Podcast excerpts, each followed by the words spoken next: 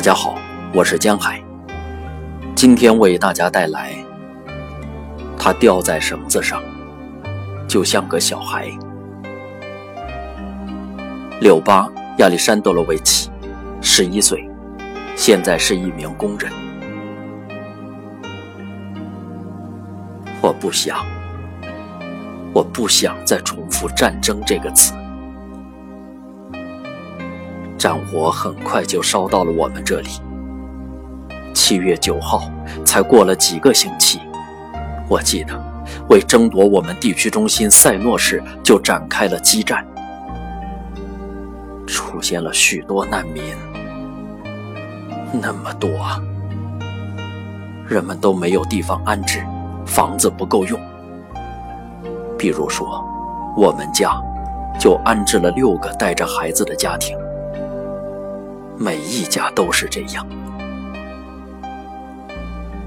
首先涌来的是人潮，然后转移的是牲畜。这我记得清清楚楚，因为简直太可怕了，恐怖的画面。离我们最近的车站博格丹车站，现在还有这个车站，位于奥尔沙和列佩里之间。往这里。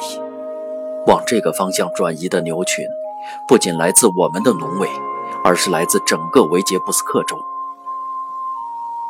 夏天的天气炎热，大群的牲畜，奶牛、山羊、猪、小牛，马群是分开来驱赶的。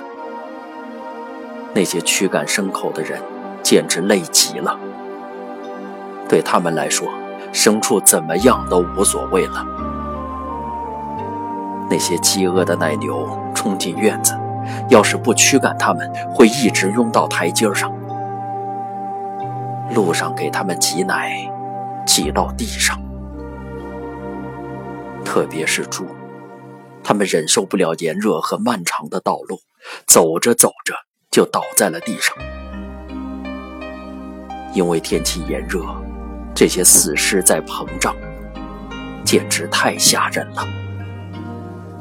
我甚至晚上都不敢走出家门，到处躺着死去的马、羊、牛。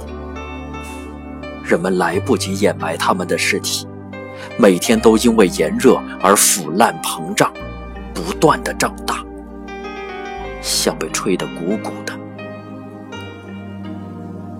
那些农民，他们知道养大一头牛需要付出多少劳动，需要多长时间。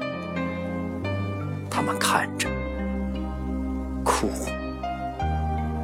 就像死去的是亲人。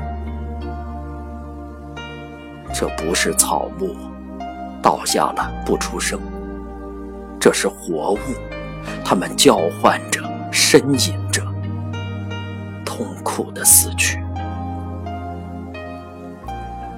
我记得爷爷说过的话。这些无辜的牲畜，他们为什么要死？他们甚至都不会说些什么。爷爷在我们家是最有学问的，他经常在晚上读书。我的大姐战前在区党委工作，她被留下来做地下工作。她从地区党委图书馆带回来许多书、画像、红五星。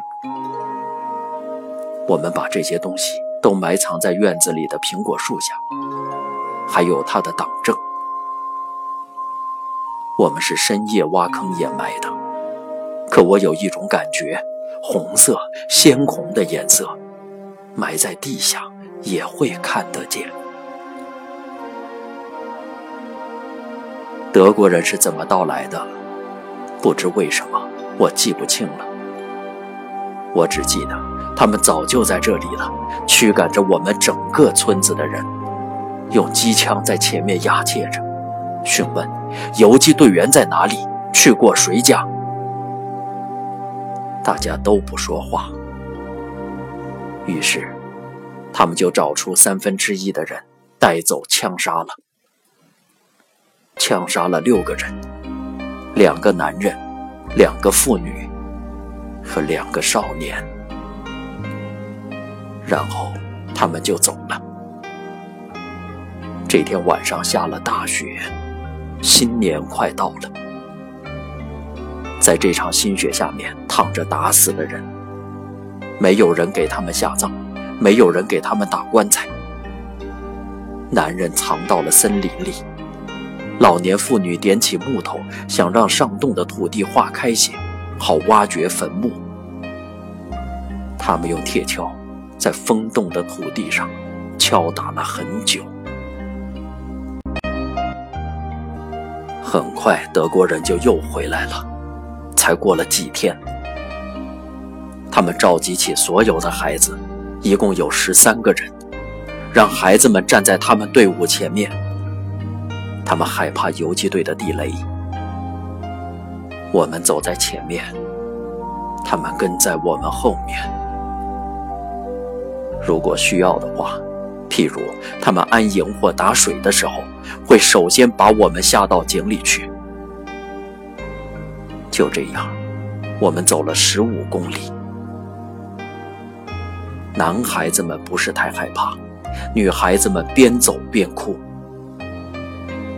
敌人跟在我们后面，坐在车上。你不能跑。我记得我们是光着脚走路，而那时春天刚刚来临。战争最初的那些日子，我想忘记，